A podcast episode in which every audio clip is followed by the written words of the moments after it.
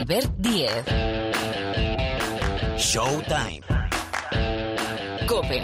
Estar informado.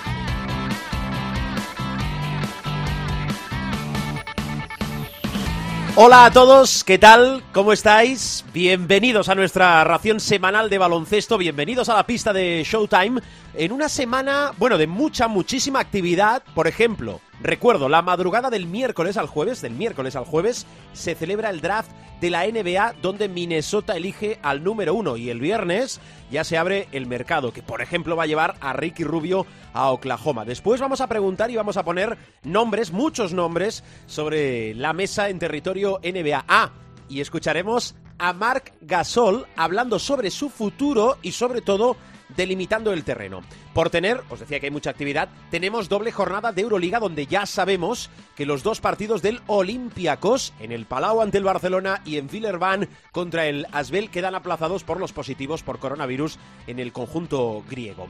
En la Liga Endesa, territorio nacional, dejamos atrás la undécima jornada y claro, hay que felicitar, felicidades a Basconia por las mil victorias en Liga Nacional. Ha debutado Goran Huskic con el Retabet Bilbao Basket. Bueno, y más historias que enseguida vamos a repasar información, servicio también aquí en Showtime. Y en esta semana, el jueves, se juega la undécima jornada de la Liga Femenina Andesa después de la concentración de nuestra selección española en Valencia. No va a faltar el supermanager, ¿eh? que eso de poder mantener los cambios durante toda la jornada, justo hasta antes de que arranque el partido donde hay jugadores implicados, bueno, es una maravilla, pero por otra parte te obliga a estar pendiente continuamente. Después José Luis Gil y nuestro rincón del supermanager con nuestra liga privada. Hemos arrancado esto que suena en Showtime, el saludo de Albert Díez al micrófono, Jorge Martínez en la sala de máquinas. Venga, entramos en materia.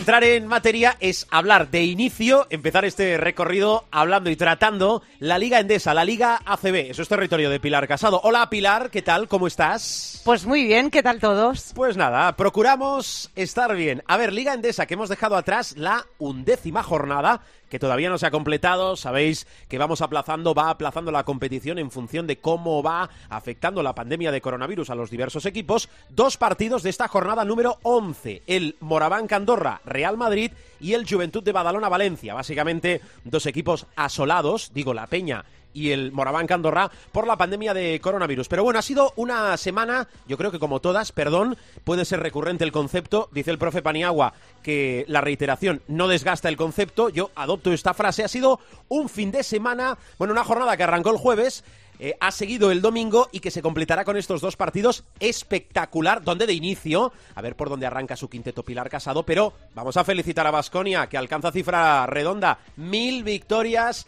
en la Liga Endesa. Pilar, todo tuyo. Pues sí, mira, vamos a empezar por ahí porque es verdad que eh, nos puede parecer que hay más equipos eh, de los que hay realmente en ese club de las mil victorias, pero eran muy poquitos. El triunfo milenario del TD System Basconia se impuso a Obradoiro este domingo, todos lo sabéis logró esa victoria mil en la máxima competición del baloncesto español. Sumamos no solo la etapa ACB, obviamente, sino la etapa de la Liga Nacional. Se une así al selecto club que hasta el momento integraban solo Real Madrid, Barça, Juventud de Badalona y el Movistar Estudiantes. Eran los únicos cuatro que, como digo, habían sumado esas mil victorias. Ha disputado el equipo vasconista en su historia un total de 1.701 partidos en la élite, en los que ha logrado un balance de mil victorias y 701 derrotas. En era ACB, el equipo que ahora entrena Dusko Ivanovic se va acercando también a ese número redondo tras acumular 916 triunfos frente a 533 derrotas. Las, máxima, las victorias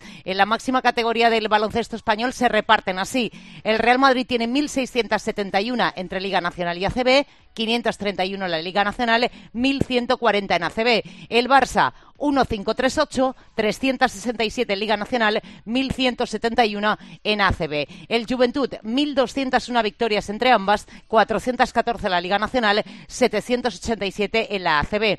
El Estudiantes, 1.015 entre las dos competiciones, 299 corresponden a la Liga Nacional y 716 a la era ACB. Y ahora el Vasconia, 84 en la Liga Nacional, 916 en ACB. Ha sido también otra cifra redonda la de victorias que ha conseguido el Urbas Fuenlabrada. Ganó al Casa de Monzaragoza este pasado fin de semana y esa es la victoria 300 del equipo del sur de Madrid.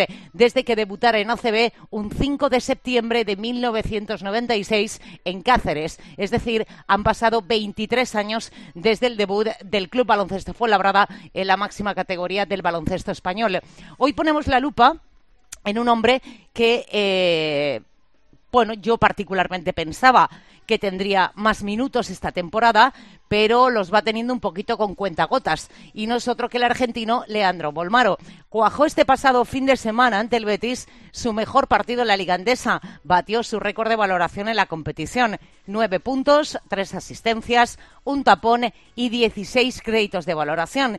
Si nos vamos a los promedios de Bolmaro en la Liga Endesa, este año está jugando 13,56 minutos por partido, está anotando 4,2 puntos, con porcentajes que van desde poco más del 30% en tiros de 2 al 25 en tiros de 3. Eso sí, la línea de tiros libres es francamente seguro, está en un 95 y medio. Promedia 1,1 rebotes, 2 asistencias, 0,3 tapones, 0,8 recuperaciones y en valoración 5,3 es la media del argentino.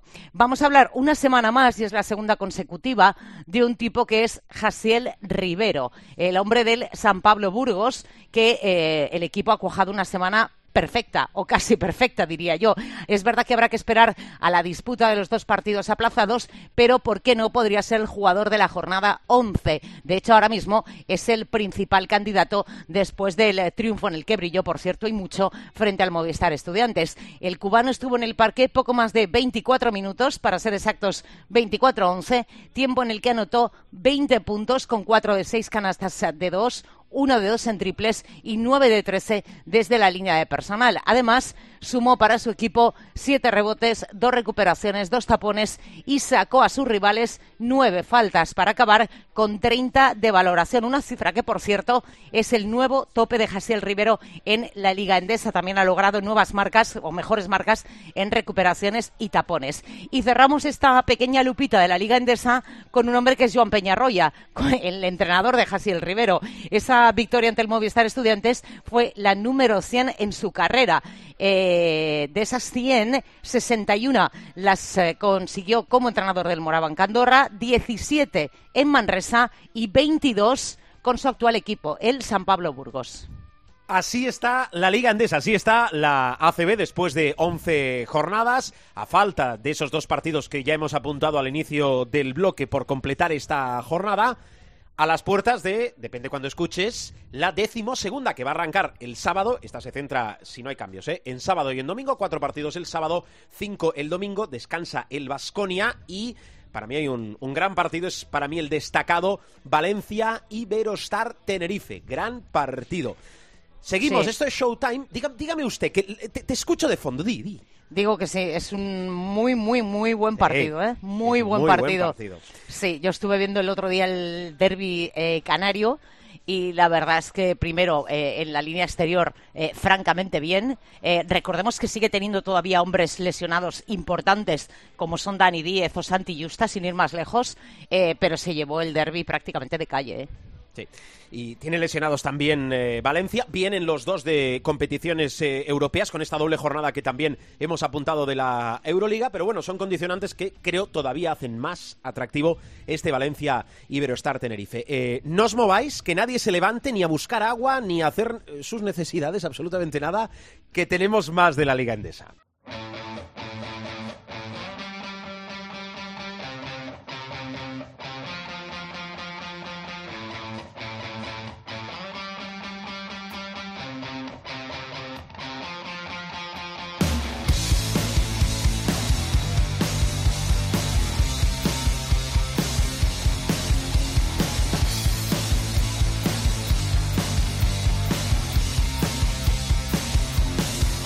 Nos vamos a Zaragoza para hablar con el nuevo entrenador del Casa de Mon Zaragoza, eh, Sergio Hernández. ¿Qué tal? Hola.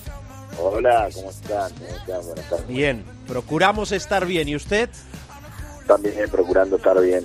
Bueno, que no es poco, ¿eh? Bien, bien. No, Que no es poco. no, sobre todo en estas épocas que vivimos. Eh, ya estar, ya estar es mucho. Así que Mm. hay que ser agradecido a la vida. sí. Bueno, bienvenido a Showtime, al programa de baloncesto de la cadena COPE. Le preguntaba por usted, pero quiero hacer extensiva la pregunta al resto del equipo. Sobre todo, saber cómo está el equipo de primera mano, de, su voz, eh, tanto de, piernas como de cabeza. ¿Cómo está el equipo?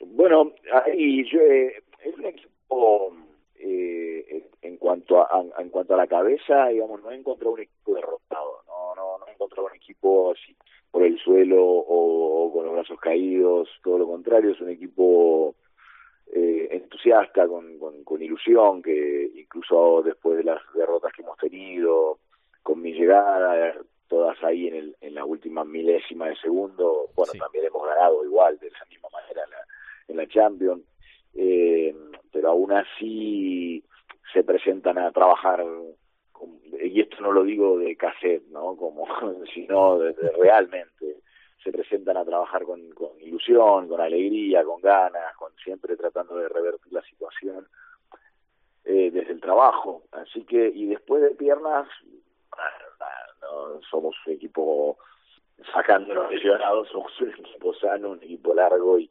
eh, y creo que nos falta ritmo por- porque el equipo, a, mi gusto, estaba muy acostumbrado a jugar un fútbol demasiado estático y, y quizás sus entrenamientos también eh, sean demasiado táctico y, y, y necesitamos tomar ritmo.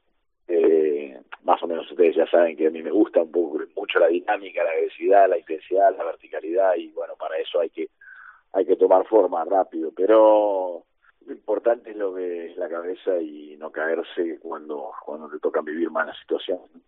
Me da a mí que quien, quien no trabaje, eh, quien no curre, como decimos por aquí con usted, mal lo tiene. Supongo que con cualquier entrenador, pero especialmente, y conociéndole desde la distancia, desde la mucha distancia, quien no trabaje con usted mal lo tiene. Oiga, em, yo entiendo que, que- que e- e- es una puerta que se abre, la puerta de Europa, la puerta de la Liga CB, una de las competiciones para muchos después de la NBA, la, la liga más importante del mundo, pero en este momento... ¿Es un reto o es un marrón llegar al Casa de Monzaragoza? bueno, los retos suelen ser marrones también. ¿eh? Bueno, O sea, pues no hay- una combinación de los dos. Claro, claro, porque las cosas fáciles, digamos, no, no, no, no llevan a ningún lado. Yo creo que yo no, no estoy tan de acuerdo con aquellos que, que, bueno, nada, de lo poco que leo yo sobre lo que dicen de mí, porque no soy de consumir muchas cosas, pero que no, que el prestigio, que arriesgar ahora a esta altura, me parece que, uno no, tiene que estar todo el tiempo pensando de, de que lo que hizo tanto como qué pasó con lo que hizo uno, ¿no? Si fue, si nada, qué, qué posición te dio eso que hiciste. Me parece que todos los días hay que volver a empezar. Esta, esta, mm, esta oportunidad es buena, esta oportunidad es una buena oportunidad de entrar a España, que es uno de los países, primero en los que me siento como si estuviera en mi casa, segundo, que es una de las mejores ligas, hablando de ligas de, de, de países locales, ¿no? Eh, y, y que solo tiene por encima la NBA y la Euroliga. Yo no tengo ninguna duda de que el nivel de la CB es solamente superado por la NBA y la Euroliga. Y, y bueno, nada, se dio en este momento y, y, tomé tomé la decisión de tomar el, el desafío porque me gusta, porque me parece que el equipo tiene margen de crecimiento, porque porque le veo que es una plantilla que está por arriba de la que es la realidad del equipo hoy. Y a lo mejor también eh, con esto de la pandemia jugó en lugar de jugar en contra jugó a favor no porque en algún momento también parecía como que nunca más íbamos a poder hacer nada y, y la verdad que, que, que como les habrá pasado a ustedes todo esperando que nos abran la jaula en algún momento Sí, sí, sí. y, y- y bueno la dieron justo y apareció esta oportunidad y, y tomé el avión Claro, al final el avión, hay que coger el tren cuando, cuando pasa, pero eh, ahora voy con, con Pilar, que, que a usted le conoce mucho mejor y nos interesa tanto sus preguntas como escucharle a usted con sus respuestas, pero mm, no me creo que el tren del ACB para Sergio Hernández no haya pasado, mm, y hablo en plural, más de una vez. Seguro que sí. No, no, he escuchado eso más de una vez y, y la verdad no es cierto. He, tenido, ha habido equipos que han preguntado por mí en su momento, ha habido equipos que han intentado, sí, es verdad, hacer alguna propuesta, pero en ese momento eh, no, no, no estaba dentro de mis planes salir de Argentina, pero la verdad que cuando, cuando a ver, en, en el caso mío, en el caso de Julio, en el Lama, en el caso de Rubén en el caso de Néstor García, a veces suele suceder como que hay equipos que piensan que no, que no tenemos que ofrecerle y otros que ni siquiera te tienen en cuenta. Esa es la realidad, porque vamos a, a, hablar eh, nada con nobleza, ¿no? También es verdad que hay equipos en Europa que eh, hasta que no con que o sea es necesario que vengas a Europa triunfes y después te pueden tener en cuenta antes de eso es muy difícil entonces y hay otros equipos que piensan que no tienen que ofrecerte. Hmm. Entonces se hace como muy pequeño, el, el embudo se hace muy finito. Y también convengamos que hay muchísimos buenos entrenadores en Europa sin, sin equipo y eso. Entonces no es tanto el hecho de, no, no son tanto los equipos que se han interesado por mí en, en, otros momentos. Pero bueno, ahora lo importante es que el Zaragoza sí lo hizo. Yo tomé la decisión de venir, estoy acá y para mí el Zaragoza es el equipo más importante del mundo en este momento. Pilar, dale. Eh, Sergio, ¿no entrenar a diario se hace insoportable? Se hace insoportable, Pilar. eh, se hace difícil, no sé si insoportable. Yo ya tengo 57 años, eh, me acomodo, digamos, me sigue a pasar hace 15 años atrás y me, de nada, camino por las paredes, por el techo, por lo que sea, pero después de tanta cantidad de años entrenando todos los días y jugando todos los días y compitiendo al principio, la verdad, te voy a ser sincero, me vino bien el tema del full time, eh, bajar un poco del tren este de, alta velocidad que es la competencia diaria. Pero ahora ya llevaba mucho tiempo y, y los jugadores al los entrenadores al final somos como los jugadores, o sea, necesitamos ritmo, necesitamos estar eh, eh nada, eh, ayornados, compitiendo, eh, rápidos y esto de dirigir nada, no sé, 10 partidos al año, con suerte, que, que, te, que te exijan eh, y entrenar muy pocas veces, no, no, no es algo que juegue muy a favor de un entrenador. Eh, ¿Cómo cambia? Eh, estás acostumbrado los últimos años, bueno, tienes un grupo de jugadores, eh, se te exigen unos resultados en un periodo corto de tiempo, tres, cuatro semanas, cinco, lo que pueda durar una preparación y un campeonato, y llegas y llegas y vuelves a un club, ¿no? Eh, en el que tienes que entrenar todos los días, en el que hay partido cada tres. Eh, ¿Cómo te cambia eso a ti la vida? bueno, dentro de, uno de unos días te lo digo, todavía no, todavía, no, no, no, lo sé, pero pero bueno, en, en, principio a ningún entrenador le gusta llegar a cambiar a otro entrenador. Obvio, un poco porque eso significa que a un colega no le ha ido bien, cosa que no queremos que suceda, y otro poco porque agarras un equipo ya eh, donde tenés que deconstruir para construir. O sea, tenés doble trabajo, ¿no? Y no deconstruir porque lo otro esté todo mal hecho, simplemente porque porque querés llevar las, las cosas a tu a tu manera de ver el juego, a tu manera de ver la plantilla, de jugar, de sentir. Eh, es muy importante que todos podamos llegar en algún momento a jugar lo que sentimos para sentirnos poderosos y eso. Y eso lleva ya mucho tiempo aún con la pretemporada, aún si vos sos quien selecciona la plantilla, imagínate cuando llegas a una plantilla que no elegiste vos y, que ya la dinámica, que ya tiene una dinámica. Entonces, eh, nada, hay, mucha ilusión, hay mucho deseo de lograrlo, yo creo que lo vamos a lograr en poco tiempo, pero cambia, es, es una realidad bien diferente a la de...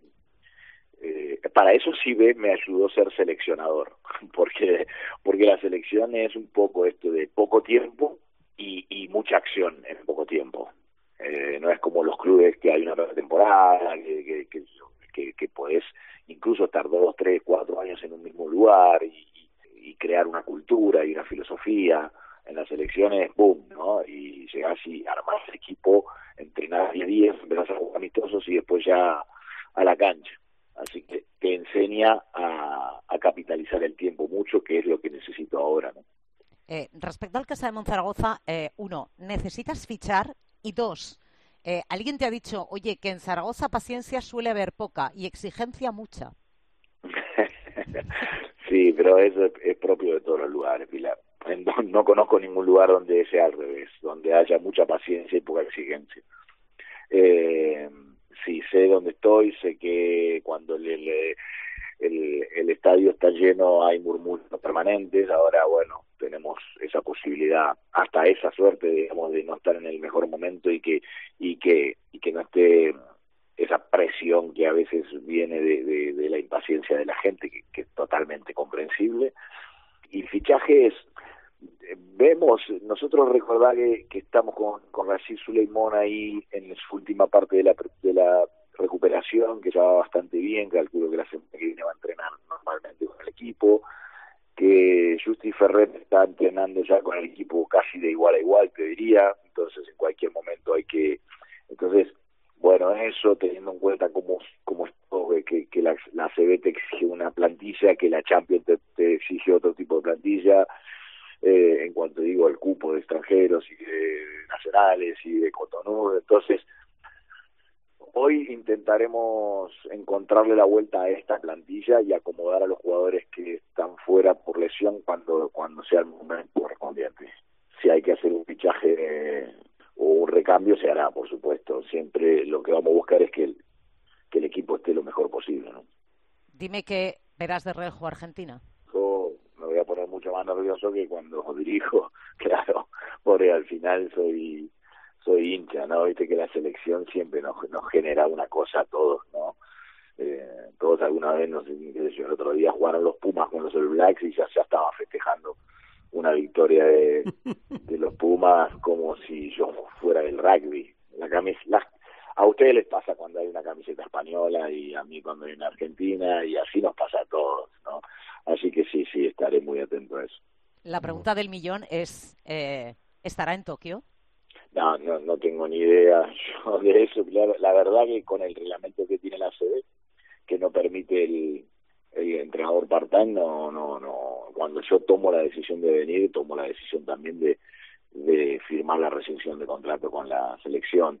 Obvio que todo esto es muy urgente, muy, muy caliente, ya era un tema que teníamos hablado, que si pasaba eso, de hecho había una cláusula en el contrato, eh, pero todo esto es tan, tan, fue tan rápido que, que la dirigencia de la, de la Confederación aún hoy en día mantiene la ilusión de que yo pueda, una vez terminada la, la, la competencia acá, volver a la selección. Pero pero la verdad no es momento para que yo analice esto ahora estoy acá y tengo que, resolver esta situación que conlleva bastante urgencia.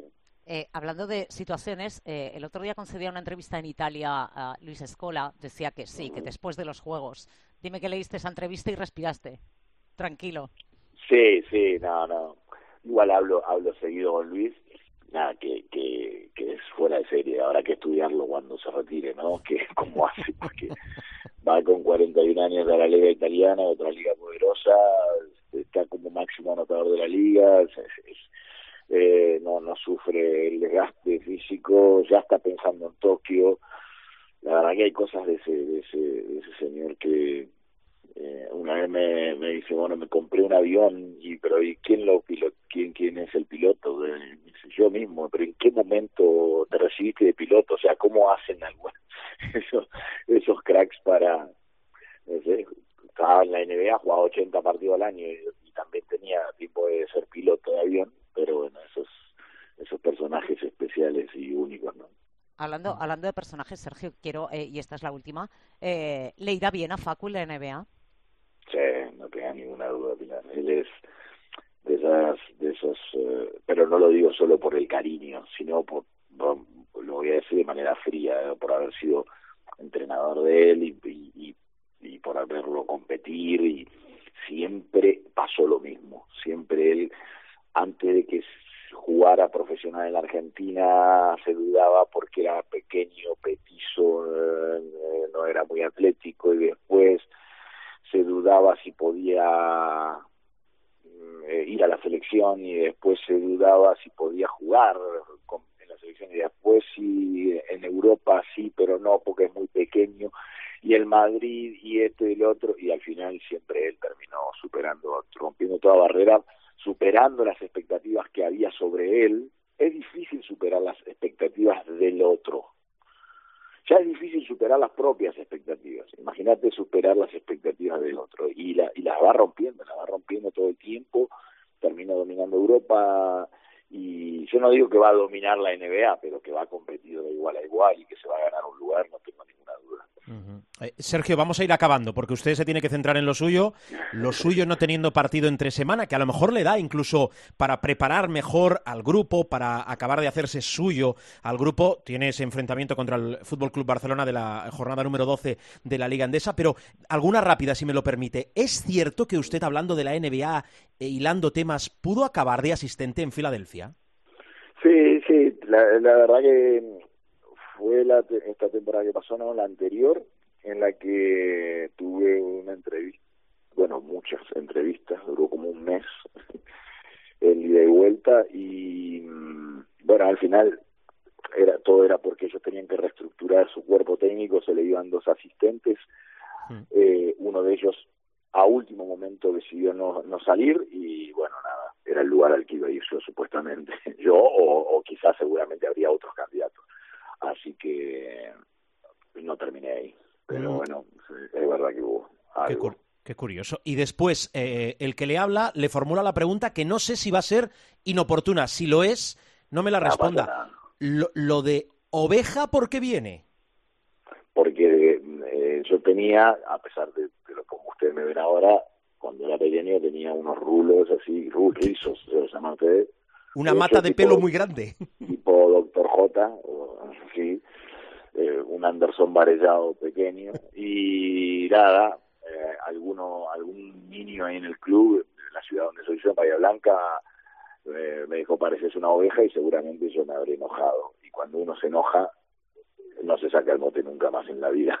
Eso es cierto también. Pero, pero sí, sí, ahora ya estoy más acostumbrado al Sergio, pero hubo un momento que me decían Sergio en la calle y yo no, no me daba ni vuelta. O sea, si no decían oveja, yo no, no creía que me estaban hablando a mí. vale, pues resuelta, resuelta la duda de, este que le habla. Tenemos una mala costumbre aquí que siempre dejamos la, la última. Yo, es una mala costumbre, pero a mí me está gustando. La última pregunta o la última afirmación para la casado. Pilar, dale, por favor. Eh, yo, Sergio, lo ha contado. Eh, comando está ya esta pandemia. Eh, yo recuerdo que el domingo 8 de marzo nos íbamos a ver en el Palacio. Pero hubo una llamada de escuela que le dijo sal por patas que esto tiene una pinta muy fea. ¿Cómo fue la marcha? ¿Cómo fue la marcha casi casi que a la carrera? Sí, viste cuando decía lo de escuela que es, algo especial.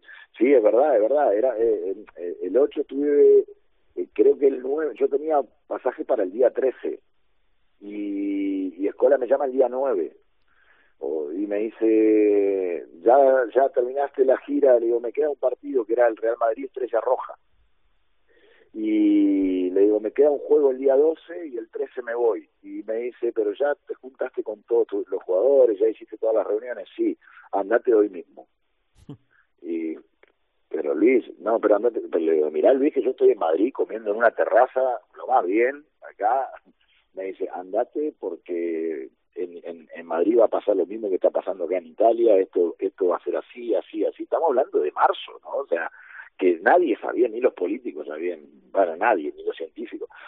Y, lo vi tan convencido que llamé a la agencia de viajes y cambié el pasaje, no para ese día, para el otro, y es verdad, ya el, ya el vuelo mío fue uno, creo que fue el último vuelo que salió, eh, y, empezaron a, a, cancelar un montón de vuelos, así que sí, me comí ese día con con los con Deck, Campaso y la Provítola, y directamente de la comida me fui a Barajas y me fui, llegué justito. Así que ahí arrancó la, la famosa cuarentena. Bueno, historias de la pandemia. Anda que no hubiese dado yo algo, hubiese puesto dinero poquito, el poquito, lo poquito que tengo para estar en esa comida. Bueno, Sergio, que, que, le agradezco mucho su tiempo, que no sea la última vez, que nos congratulamos mucho para el baloncesto y para el baloncesto español que usted haya aterrizado en la ACB, obviamente con lo que usted ha dicho antes también. Desgraciadamente, cuando un técnico llega, otros salen. No ha tenido suerte Diego Campo en el Casa de Zaragoza. Le deseamos lo mejor y le agradecemos mucho su presencia esta semana en Showtime, ¿eh? No, no, al contrario, el agradecido soy yo, un placer y bueno, espero que, que la próxima la podamos hacer en persona, cara a cara y sin mascarilla sería sería un sueño. ¿eh? Eso sería fantástico. Que, que eso eso lo eso es lo, lo que hoy nos ocupa a todos y más allá de que todos queremos ganar partidos y eh, todo, no, no, no tenemos que olvidarnos de que estamos en medio de una pandemia y hay que seguir cuidándonos y, y cuidando a los demás. Así que abrazo enorme. Abrazo, gracias Sergio. Eh, Pilar, gracias también a ti. Un beso, adiós. Un beso. Gracias Pilar, beso, chao, chao. Albert Diez. Showtime. Cope. Estar informado.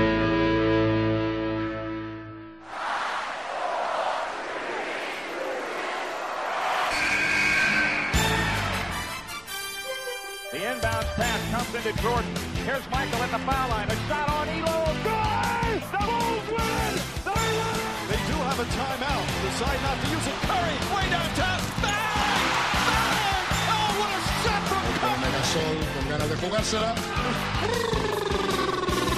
They do have a timeout. Decide not to use it. Curry, way downtown. Bang! Bang!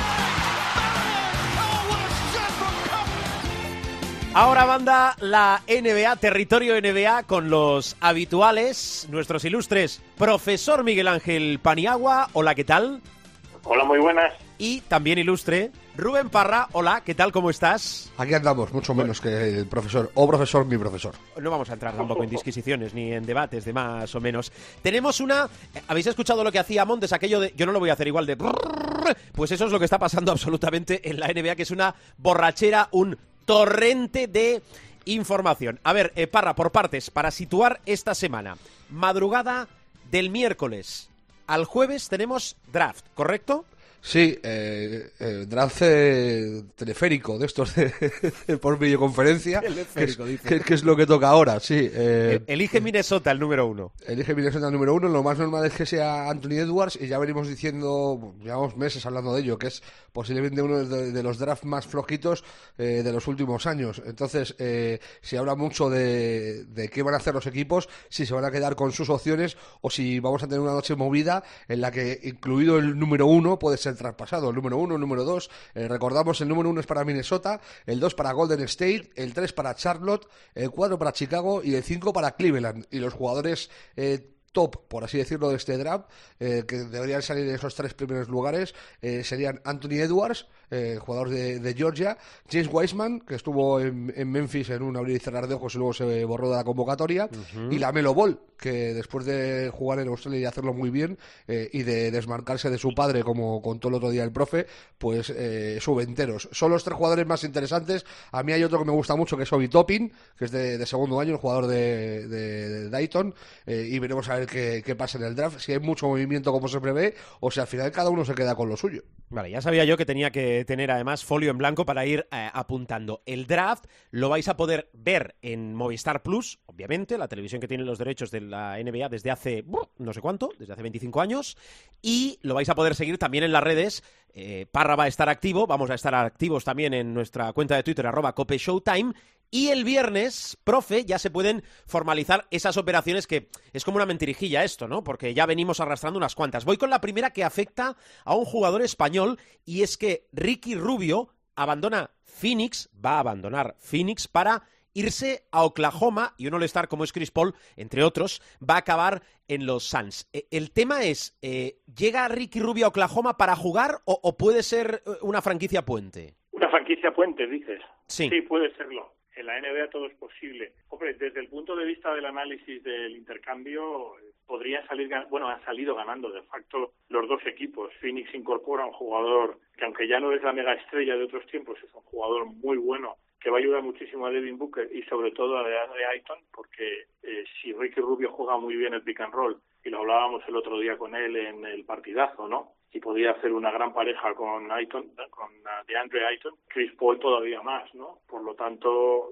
Phoenix sale ganando para Chris Paul también, porque es un hombre muy familiar y su familia vive en Los Ángeles y los tiene a escasas dos horas de vuelo. Y para Oklahoma City, pues está bien, tanto si se queda con los jugadores que han ido para allá, incluyendo Ricky Rubio, que puede tener minutos, o eh, si es utilizado como puente. En cualquier caso, Sam Presti, que es de la escuela de los San Antonio Spurs, avispado general manager, es muy evidente que Oklahoma City no aspira este año a nada más que a construir o mejor dicho, a reconstruir, pero es que Presti tiene, Oklahoma City Thunder, por así decirlo, pero Sam Presti ha orquestado una serie de intercambios a lo largo de estos últimos dos, tres años que le permiten tener primeras rondas de draft probablemente hasta que los nietos de Rubén Parra vayan a la universidad. Sí, sí, es cierto. Pero, pero vamos, yo creo que tiene, dímelo tú Rubén, que estás más en los No, números, sí, pero para- yo pues- creo que tiene primeras rondas hasta 2027 o 2028. El tema es que tiene para hacer un equipo en NBA, otro en la G League y otro en Euroliga. O sea, tiene, tiene picks de, de draft para hacer tres equipos. Y, y Claro, es que- el de este año no es tan interesante, pero para el futuro eh, sí puede ser. Y, y luego es lo que dice el profe. eh, en, en la visión de Oklahoma se va Chris Paul, eh, Galinari ha acabado contrato y no se va a quedar, eh, Roeder se va a los Lakers. eh, es que el único jugador top, o bueno, los dos únicos jugadores top que le quedan son Gilgius Alexander y, y Steven Adams. Toca reconstruir sí o sí. Sí, de ahí iba a decir eh, que yo creo que el mejor resumen eh, es el tuit que pone Ricky Rubio, que es vaya sí. negocio. Vaya negocio. Te, te digo una cosa, se está hablando muy poco de la marcha de Kelly Oubre, que a mí el año pasado me pareció el, el segundo mejor jugador de, de los Suns, después de Devin Booker, incluso por delante de, de Ricky Rubio. A mí la temporada de, de Oubre fue, fue espectacular y, y se lesionó al final, no pudo estar en la burbuja, pero hizo un temporadón y se está hablando muy poco de lo, de lo que le resta eso a, a Phoenix. A mí me parece, sinceramente, su- sé que suena a barra basada porque es Chris Paul, es uno de los eh, mejores bases de los últimos 20 años, es historia, Hall of Famer, lo que tú quieras. Pero yo creo que sale perdiendo Phoenix, ¿eh? porque en una apuesta a futuro, jugártela con un base que tiene 85 kilos en los próximos dos años con 35 palos, eh, ojito con los cuádriceps de Chris Paul que ya le han dado más de uno y de dos sustos en los últimos tres años. No está mal visto. Em, profe, eh, Milwaukee, los Bucks, eh, ¿van a poder llevar a cabo esa extensión con Antetokounmpo? Ahora sí, yo creo que ahora sí, porque si como todo parece indicar, está hecho, vamos, ya tienen a Juru Holiday, que es una es un all-star potencial, Pepino. o quítale el potencial si quieres, Un pepino. y eh, han fichado a un jugador que a mí me encanta como jugador, no, no como mega estrella, pero como jugador importante en un equipo, que es Bogdan Bogdanovic, que viene de Sacramento, el gran error de Sacramento otra vez, a mi juicio. Lo Ya de, le, Sacramento, rodean, lo de Sacramento es para verlo, profe. ya le rodean con dos jugadores que eh, responden al perfil, particularmente Jure Holiday, o- obviously, que eh, él pidió para decir, bueno, yo me quiero quedar, pero ayudarme construyendo un equipo todavía más potente del que hemos tenido y que realmente no tengamos sustos con, con Toronto, con Boston o con ah, Brooklyn, que presumiblemente va, va a armar una escuadra potentísima, ¿no?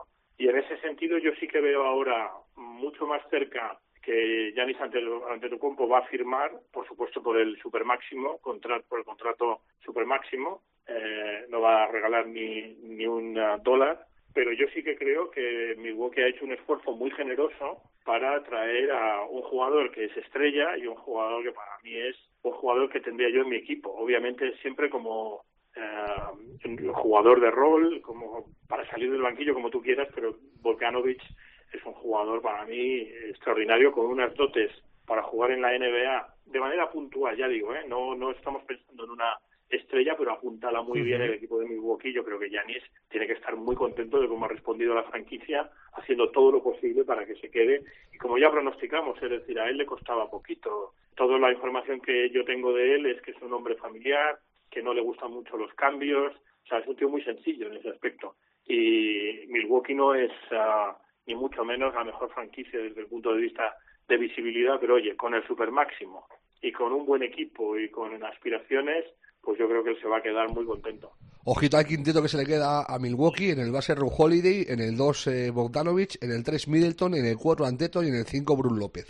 O sea, estamos hablando de palabras mega mayores para un equipo que ha sido el mejor en la temporada regular de los últimos dos años y que se le ha pegado eh, de manera monstruosa en, los playoffs también, en, en esas últimas dos temporadas, sobre todo en, esta última. A mí eh, el fichaje de Bogdanovich me parece fantástico porque eh, para mí, junto a, Joe Harris, al jugador de los Nets, son los dos agentes eh, libres más interesantes para cualquier equipo de la NBA.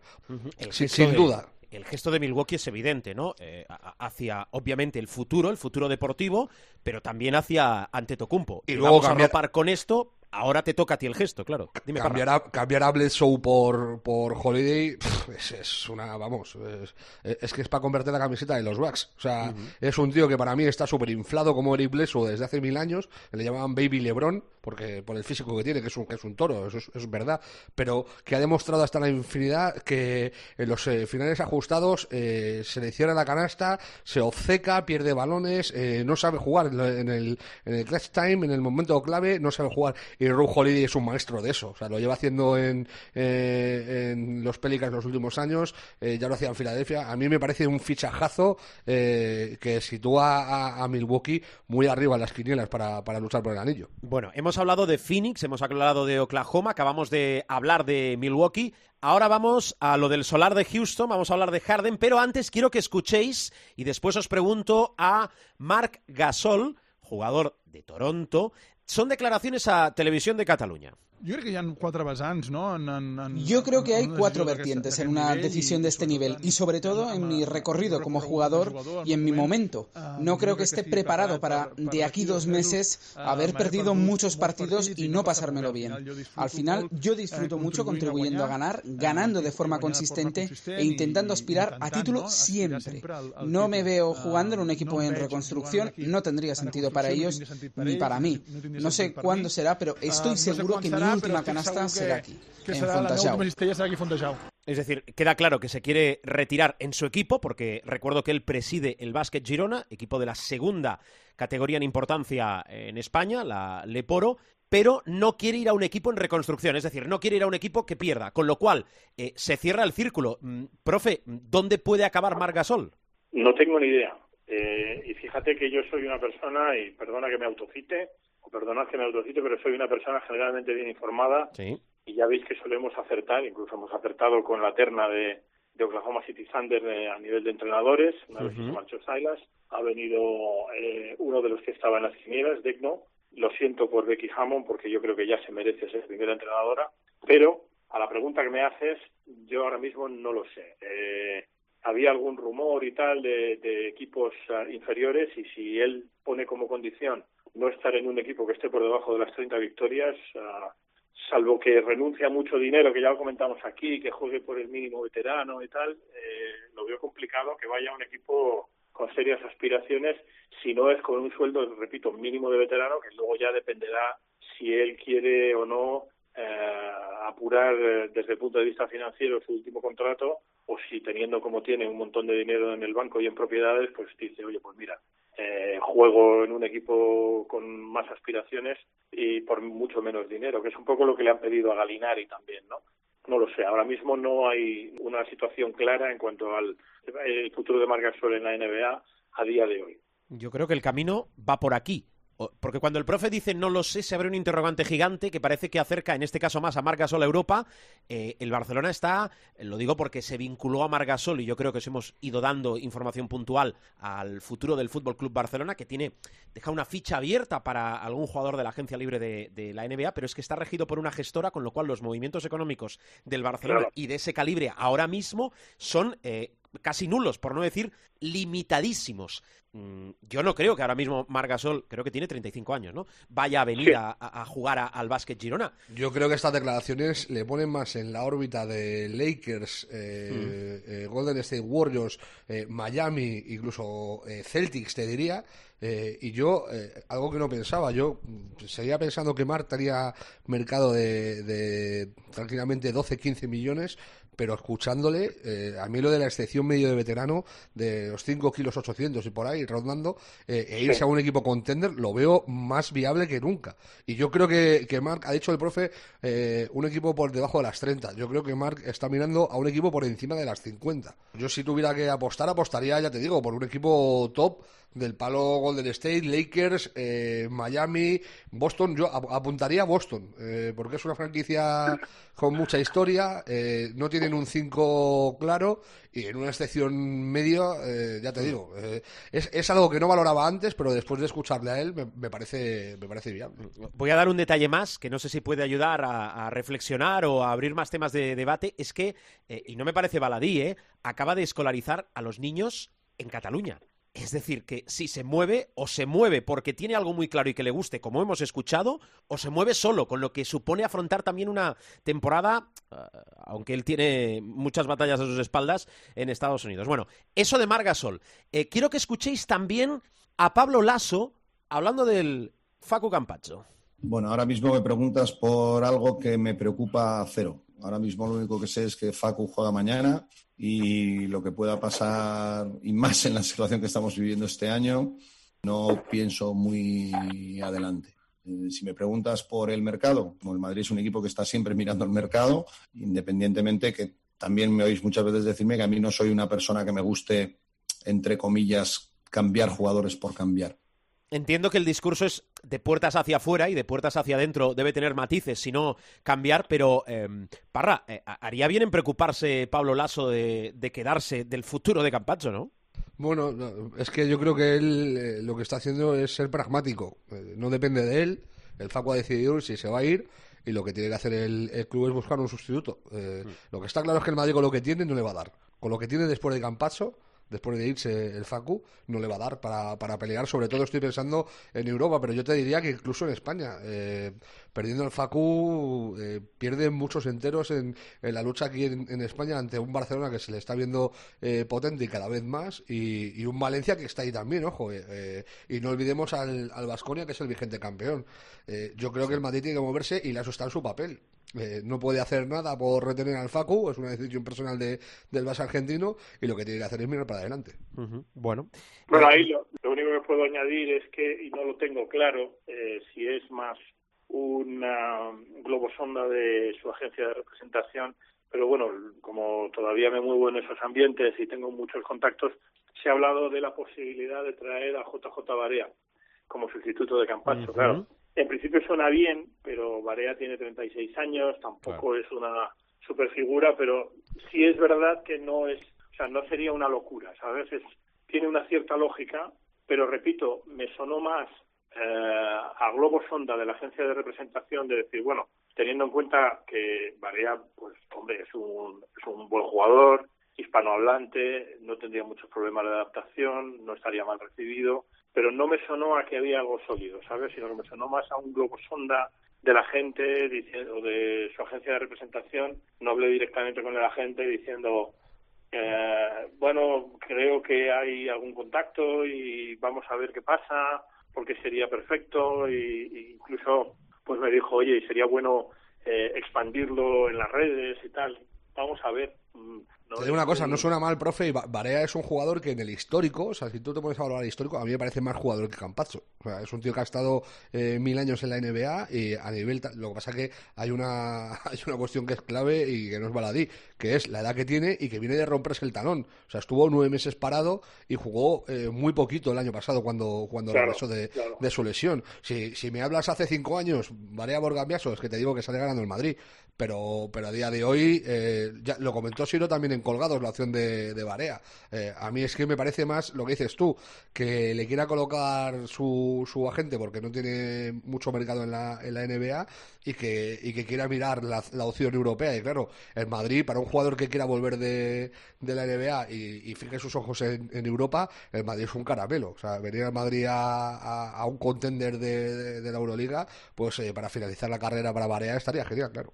Bueno, a ver, vamos con más cosas. Eh, que antes he dicho que hay que hablar de Houston y de Harden. Profe, ¿dónde va a acabar Harden? ¿En eh, Brooklyn? Lo digo porque eh, rechaza esa extensión de contrato con los Rockets. Sí, bueno, primero, para, para ponernos en situación, es necesario hablar de algo que, bueno, que la gente dice que yo manejo bien, que es el tema de, de los negocios en la NBA o del mundo del business en la NBA, por así decirlo. Para empezar desde la base hay que decir que Houston es una franquicia eh, que está en una situación de tumulto ahora mismo, ¿no? Motivada por que su propietario Tim Ferita, que es dueño de casinos en, en Las Vegas, primero compró la franquicia por 2.300 millones de dólares, que es una pasta monumental, ¿no? Y siempre lo he dicho, ¿no? Cuando un propietario compra estos niveles, su horizonte de rentabilidad corto medio plazo es nulo, es decir, es muy difícil que tú tengas rentabilidad cuando has comprado a 2.300 millones. Rentabilidad tiene la familia Miller en, en Utah que compró en 85 y vende en 1.200. Eso es rentabilidad, ¿no? Pero eh, Ferita tiene primero un problema de haber comprado muy caro. Segundo, sus casinos no han funcionado bien, principalmente debido a la pandemia. Tercero, eh, la franquicia ha tenido una situación que antes eh, usaba la palabra tumultuosa, no ya tumultuosa, sino una situación casi de marco de guerra virtual por el tema de Daryl Morey y China. No les han televisado partidos, ha tenido conflictos. Por lo tanto, es una franquicia que, aunque nos parezca alucinante, desde el punto de vista contable está en pérdidas.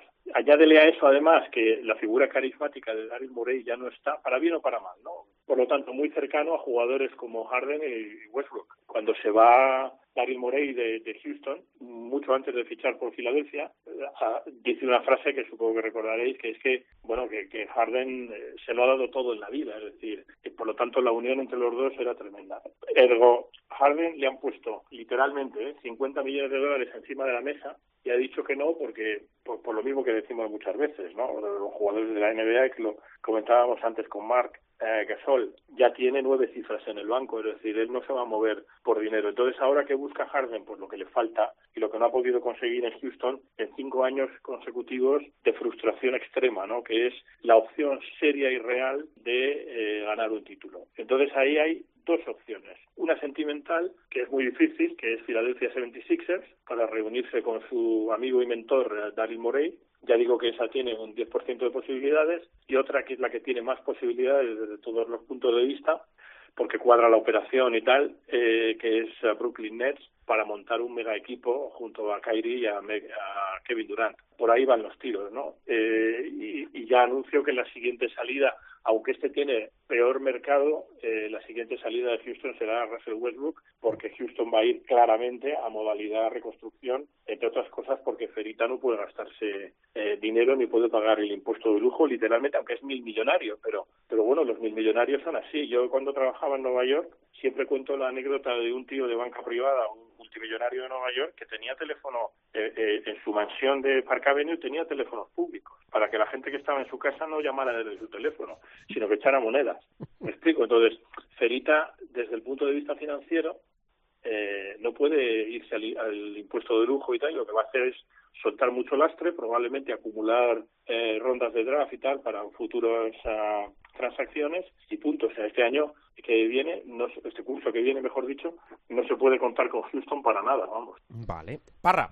Hay dos cosas. Una, eh, bueno, dos vertientes. Eh, primero, Harden rechaza los 103 kilos por dos años. Le situaría en, como primer jugador con un contrato de 50 kilos en la NBA en la historia.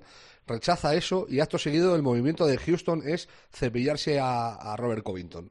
Yo creo que el mensaje es clarísimo. Yo el domingo por la noche, cuando Bogdanovsky dijo lo de, lo de los Nets, me parecía prácticamente inviable. Eh, viendo este movimiento de Houston, a, a, mí me parece que están bajando la bandera y lo que dice el profe, eh, la opción de los Nets no es que sea viablemente económica, es que a, Houston le hacen el equipo. Porque tú mandas allí a, Harden y eh, te puedes llevar a Caris Levert, a Taurian Springs, a Dinwiddie y a Jarrett Allen, por ejemplo. Son cuatro jugadores que son muy buenos jugadores y que te hacen un equipo con esos jugadores te hacen un equipo. Si a eso le sumas que han puesto a PJ Tucker en el mercado, eh, te deja la, la, impresión de que quieren romper con todo lo que huela a Daryl Mori. O sea, se acabó el Mori sistema en, en Houston y todo eso va en contra de que Harden eh, permanezca en, la franquicia tejana. Lo que el domingo por la noche parecía una butade eh, de, de Bogdanovsky, hablaba de que Harden había estado hablando con Kevin Durant durante entrenamientos en, en Los Ángeles que han coincidido y tal, y que, y que le molaría mucho reunirse con él. Eh, lo que parecía muy, muy extraño, eh, está cogiendo un peso y un vuelo eh, que a mí ya cada vez me parece incluso hasta normal, te diría, que, que, se terminara haciendo. Y vamos a, a, una situación que también ha hablado de ello el profe, que es el que mejor maneja esto de la, de la pasta, de los macronúmeros, por así decirlo, de la macroeconomía en la NBA, y es que muchos equipos están optando por la opción de hacer 3, 4 o 5 jugadores y el resto de plantilla contratos mínimos. Le va a pasar a Milwaukee que tiene ahora mismo eh, 130 y pico kilos eh, en siete jugadores, en ocho jugadores, y tienen que fichar a otros siete. Le pasa a los Lakers lo mismo, tienen que fichar a ocho jugadores y ya están por encima de, del máximo salarial. Le pasaría a Brooklyn a lo bruto, eh, porque estarían eh, solo con Irving, Duran y, Harden por encima de los 135 millones en tres jugadores. y tienen a de Andre Jordan que cobra también 10. O sea, se van a 150 kilos en cuatro jugadores casi, como el que dice. Eh, y tienes que hacer una plantilla de 15. Y, vamos hacia eso, hacia una polarización de la liga en la que unos pocos eh, se comen el 85% de la tarta y cientos de jugadores se pegan por las migajas del otro 15%. Muy gráfico. Por cierto, que permitidme la broma, ¿eh? no hemos hecho hincapié en uno de los momentos álgidos de la temporada para Bognarowski, que disfruta, bueno, como, como un niño Ay, con zapatos nuevos. Eh, Parra, en flashes, más nombres, no, no, entremos al detalle, por ejemplo, en lo de Portland, que está bien, ya lo comentaremos, pero más nombres propios a los que podemos o debemos estar atentos. Bueno, el, principal, y que yo creo que va a ser el dueño del mercado, es Westbrook, o más bien lo que ha dicho el profe, ¿cómo colocas a Westbrook? ¿Cómo te deshaces de esos 130 eh, eh, y pico kilos que tiene contrato, 140 kilos que tiene por los próximos tres años? yo solo tengo un aspirante, podría decir Sacramento por la gestión, pero lo único que se me ocurre que pueda picar en eso son los Knicks. un equipo desesperado que lleva eh, década y pico haciendo el ridículo y, que tire por ahí a ver si le sale. Eh, como su día tiraron por Melo, como su día tal. Y luego eh, hay que estar pendiente de, agentes libres, que para mí uno de los más llamativos, ya lo ha nombrado el profe, es Galinari. A ver qué hace con su vida, si, si recala en un equipo en un equipo top, si finalmente accede a esa rebaja de salario y puede terminar en los Lakers, que sería eh, un bombazo. Y luego los veteranos, veteranos como Carmelo Anthony, a ver qué pasa con él este año. A mí en Portland, la verdad que hizo una buena temporada después de venir de un año semiparado. No al nivel superestrella que era, pero es que eso ya no lo va a ser nunca más. Pero yo creo que sí que tuvo su aportación y no, no lo hizo mal. Y luego hay un nombre que para mí, por encima de todos, está mucho en mi cabeza, que es de Marcus Cousins, el gran olvidado. Un tío que rechazó 125 kilos porque le parecía muy poco dinero, cobrar 25 por temporada, mm. y que los últimos dos años se ha llevado 8 brutos y ha perdido eh, del orden de 50 kilos por esos dos años. Eh, a ver qué pasa con DeMarcus Cousins, que tendrá que volver a estar en el mercado. Bueno, pues apuntado queda.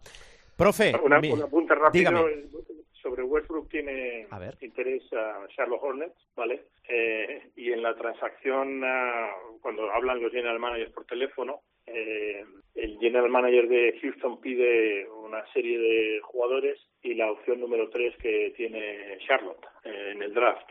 Y para que veamos, eh, redundando en lo que dice Rubén, dónde está ahora mismo Russell Westbrook en el imaginario de los general managers y de los ejecutivos de la NBA, el de Charlotte le contesta que el número 3 ni, ni, ni para atrás. Es decir, que no que Russell Westbrook no está para soltar una tercera opción de, o sea, la, opción número 3 de, del draft. Por lo tanto, es de muy difícil colocación. A lo mejor eh, los Knicks, si se deciden hacer un cajón desastre, tanto desastre palabras desunidas como unidas, pues a lo mejor recala ahí, no está mal tirada, pero ahora mismo el único equipo que realmente ha manifestado interés ha sido Charlotte Hornets por la sencilla razón de que además a Michael Jordan le, le encanta este jugador, pero entre que es un poco ingobernable y luego lo que lo que gana y lo que pide Houston por él, pues lo tiene muy muy complicado. Y Melo, eh, lo que me decían en su entorno es que tiene muchas ganas de jugar en Nueva York, porque a él le da igual que los Knicks sean un desastre o no sean un desastre. O sea, él fue muy feliz ahí y es un jugador muy querido en, en Nueva York, de los pocos yo creo que queda que son queridos en una franquicia que una vez más, un año más, está muy por detrás en los movimientos. Y no estamos ante la situación de una franquicia que de repente va a sacar un conejo de la chistera y va a decir, hemos hecho un mega fichaje, sino que es que los, los grandes de Big Fishes, o sea, los pescados grandes, están más o menos ya todos colocados y todos vendidos. Dos cosas rápidas. Una, eh, futuro de los españoles. y que aparece claro a, que se va a quedar en Toronto, como venimos diciendo durante todo el verano. Eh, sonó el otro día para Lakers, pero me parece eh, una botada. O sea, yo no creo que los Lakers se gasten la pasta que vale Ibaka en, llevarlo allí. Y aparte, él se quiere quedar en, Toronto. Parece lo más lógico que permanezca. Y luego los hermanos Hernán Gómez. Juancho, lo más lógico es que se quede en Minnesota porque tiene una qualifying, una qualifying offer de, de un año más. O sea, el año para, para quedarse allí con los Wolves. Después de su final de temporada eh, eh, en el conjunto de, Minnesota, lo normal es que se quede allí porque quieren que se quede, pero podría tener novias por el gran nivel que dio. O sea, estuvo promediando más de 12 puntos y 7 rebotes por partido en los 28 o 29 minutos que, jugó. Y muy diferente es la cuestión de Billy. Yo, Billy va a tener muy difícil encontrar equipo. ¿eh? Y si lo hace, va a ser por un contrato mínimo. O sea, Billy, un contrato de más de, de 2 millones, yo creo que va a ser muy complicado que, que consiga. A ver cómo le mueven sus agentes. Pero pero el futuro NBA para él va a ser mucho más difícil. Lo mismo se tiene que, volver a Europa, algo que en sus planes eh, no estaba. Y por último, lo de Porzingis, que se ha lesionado, bueno, eh, sigue lesionado de la, de la rodilla con sus problemas y tal, y que ya han anunciado después de un nuevo procedimiento médico que se va a perder el inicio de la temporada con, con Dallas. Así que problemas para, para el conjunto de, de Luka Doncic. Lo de Porzingis un día lo, lo hablamos con calma y lo analizamos. ¿eh? Eh, profe, eh, gracias. Está divertidísima la NBA. Hasta De la semana nada. que viene, Miguel Ángel. Cuidaos mucho y no ingreséis en la estadística. Vale, hombre. Un abrazo fuerte. Adiós, Parra. Cuídate. Abrazo fuerte. Chao.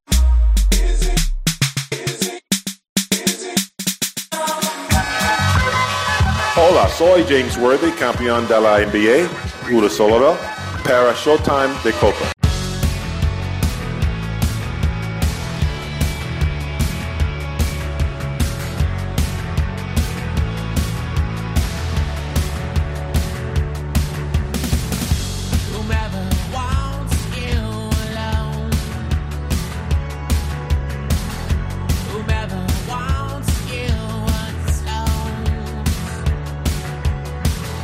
Hemos dejado para el final el rincón del supermanager porque la situación no acompaña a ser muy optimista. Lo digo por nuestro equipo en la liga privada de Showtime que eh, cada vez, todavía tenéis margen, ¿eh? Cada vez somos más. Muchísimas gracias. Eh, Community Manager José Luis Gil, ¿qué tal? Hola. Hola, ¿qué tal? Muy buenas. ¿Qué muy buenas. puntuación ha obtenido nuestro equipo que a la vez es el tuyo? 123 puntos. Hemos superado eh, la marca de la pasada jornada. Parece Por mentira, pero con todos mentira. los problemas. No, no, sí, sí, sí, sí. Es que, es que, vamos a ver. Eh, Mira, eh, lo de Abrines, más o menos, pues quizá algún manager avispado pues podía barruntarlo, ¿no? Bueno, Lo, lo de Abrines es que, obviamente, Sarunas Jasikevicius le dio descanso. descanso a, a algunos jugadores, entre ellos Abrines, que era de los jugadores ya, ya desde el inicio de los más comprados en el Supermanager. Efectivamente. Ahora, lo que muy pocos esperábamos, y algunos, bastantes, muchos, diría yo, nos cogió un poquito con el pie cambiado, fue la sobrevenida baja de Mar García con ese esguince Sí. de tobillo. Pues que, pues que, por ejemplo, a servidor, si ya este año juegas con 10, pues esta jornada hemos jugado con 8. Cla- Es que banderitas, banderitas van muy buscadas, porque hay que tener cuatro banderitas. De 10 jugadores, cuatro tienen que ser banderita, es decir, jugador nacional. Hombre, Bueno, estaría, mm, estaría bien que eh, eh, eh, nos enrolláramos todos un poquito y que si un jugador se hace un esguince y tenemos claro que es un esguince de tobillo y que no va a jugar, pues ah, caramba, avisa con tiempo. ¿no? Claro, claro. vale, ¡Eh! vale. ¡Oiga! Bueno, Claro. oye, Gil, eh, va- vamos- vamos- las redes sociales y la inmediatez y todas estas cosas. Va. Vamos a recordar el equipo que llevamos antes de los cambios. Que ahora te pregunto. llevamos. Sí, equipo que llevamos. ¿Cuál O es? sea, salimos de sí. Trimble y Renfro como bases. Dragic salvó a Brines y Mar García, que se le va a hacer con Smits, Mirotic, Shermadini y Balvin. Vale, entonces. Eso nos ha valido 123. madre Bueno, hoy hemos mejorado, pero nos movemos Sí. alrededor de los 120. Entonces, a expensas de todo lo que pueda pasar, en función de cuándo escuches el programa, salimos los martes, cambios son cinco que tenemos previstos para la siguiente jornada. a la hora de cerrar. Son cinco el es- máximo, digo. Cinco máximo. Y recordemos, descansa Basconia. Sí. a la hora de cerrar este podcast, el equipo es el siguiente: Renfro y Trimble como bases. Exteriores: Brizuela, Alonso, Salvó. Y vamos a esperar que vuelva a Brines. Eh, porque, oye, has descansado Liga. Descansas porque no, no viene Olympiacos. Eh, eh, dale un poco de. Y hemos tenido que prescindir de Balvin en la pintura para cuadrar el presupuesto y quedarnos con Shermadini, Mirotic, Kate y Rivero. Vale, ¿nos queda dinero en caja todavía? Nos queda algo de dinerito, sí, 124.000 euros. Bueno, Bueno, no está mal. algo de- eh, todo esto después de haber hecho y deshecho tres veces los cambios. Pero bueno, Claro. Eh, bueno, esta es la base. Con esto trabajamos. Si nos queréis seguir, si nos queréis copiar, perfecto. Entonces, importante, recuerdo, esta temporada, iniciativa conjunta de la Liga Endesa, de la ACB y de Showtime y la cadena Cope, premios para los cinco primeros. El ganador se lleva el balón oficial de la Liga Endesa 2020-2021, el segundo, el tercero, el cuarto y el quinto, un pack espectacular de merchandising. Con lo cual, ¿cómo va la liga, Gil? ¿Cómo va la liga? Pues mira, eh, es curioso porque en la jornada ganó F. López y segundo hizo returnando, pero en la general primero es returnando con 375,4 puntos, seguido de F. López, 373,2, Ujú. Xena y Leo, de un clásico, Perasovic 19, 365 puntos, es tercero, cuarto, Villatito, 364,4, y el equipo que ocupa ahora mismo la quinta posición, y es el Corte con 361,4, es Cuadradillo, cuadradillo, pezones peludos, cuadradillo, cuadradillo. Lo digo Los así no- para que se note menos. Los nombres. Nos van a Bueno, sacar tarjeta lila cualquier día de estos. pos- Podéis consultar las clasificaciones a través de la app, De app.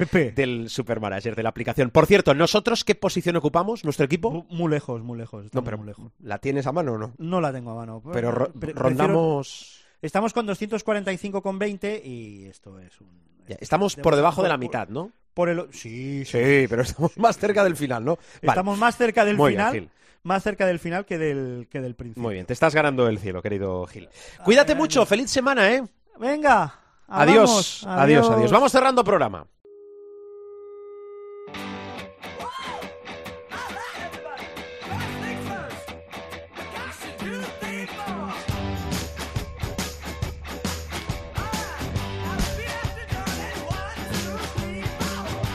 Nos vamos, bajamos la persiana del capítulo de esta semana recordando que interactuamos a través de vosotros y nosotros en las redes sociales, las principales, es decir, nuestra cuenta de Twitter, arroba Cope Showtime, arroba Cope Showtime, con información puntual, directa, al momento de todo lo que pasa.